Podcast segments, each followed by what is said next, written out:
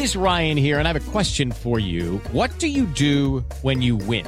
Like, are you a fist pumper? A woohooer, a hand clapper, a high fiver. I kind of like the high five, but if you want to hone in on those winning moves, check out Chumba Casino. At ChumbaCasino.com, choose from hundreds of social casino style games for your chance to redeem serious cash prizes. There are new game releases weekly, plus free daily bonuses. So don't wait. Start having the most fun ever at ChumbaCasino.com. No purchase necessary. BGW. Void were prohibited by law. See terms and conditions. 18 plus. Siete en punto, panorama informativo 88.9, información que sirve.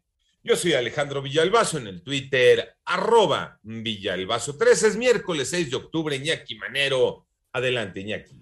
Vámonos, Alex, con el panorama COVID, la cifra de muertos por COVID-19 en el mundo llegó a los 4.818.982. Esto es el gran concentrado que hace todos los días la Universidad Johns Hopkins allá en Maryland, en los Estados Unidos.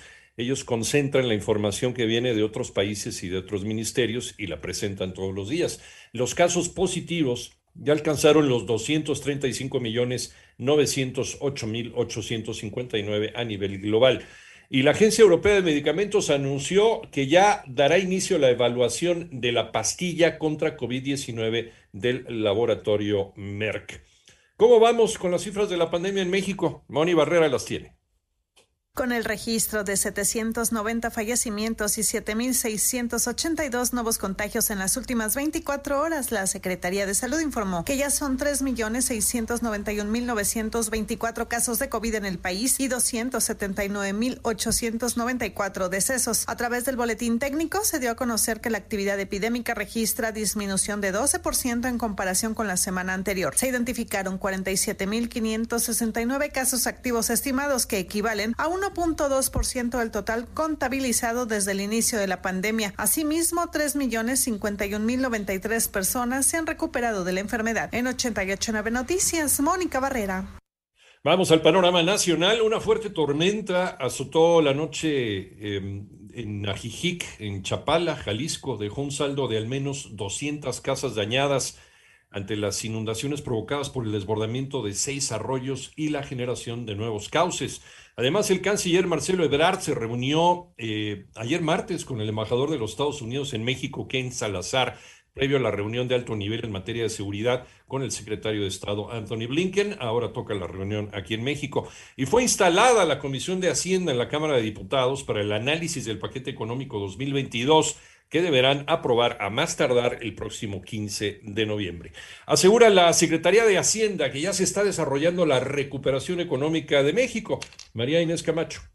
En México diariamente se consolida la recuperación económica y esto lo revelan los indicadores del mercado accionario nacional. México no ha sido la excepción. El índice alcanzó máximos históricos el 31 de agosto y destaca que entre, los, entre el 31 de diciembre de 2019 y el 30 de septiembre de 2020 la bolsa ganó 18%, siendo esta variación mayor al promedio de las economías emergentes, el cual ha sido 12%. Así lo afirmó el subsecretario de Hacienda, Gabriel Llorio González. Lo anterior al inaugurar los trabajos de la segunda Convención Bursátil Digital 2021 de la Asociación Mexicana de Instituciones Bursátiles, en donde el gobernador del Banco de México, Alejandro Díaz de León, el avance económico y social de un país solo se da si se logran consensos básicos y una visión de futuro compartida que permita canalizar y hacer converger los esfuerzos individuales con el bien común. 88.9 Noticias, María Inés Camacho Romero.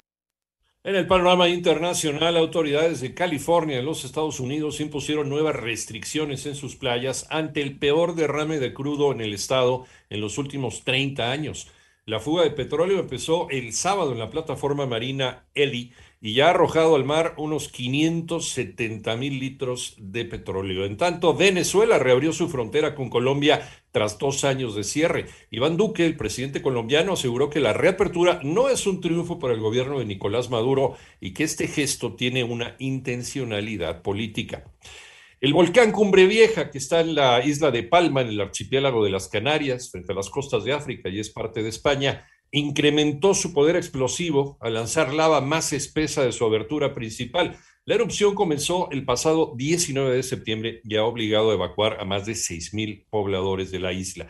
Y por otro lado, Benjamin List y David Macmillan han sido galardonados hoy miércoles con el Premio Nobel de Química 2021 por el desarrollo de la organocatálisis asimétrica, nuevas maneras de acelerar los procesos y las reacciones químicas.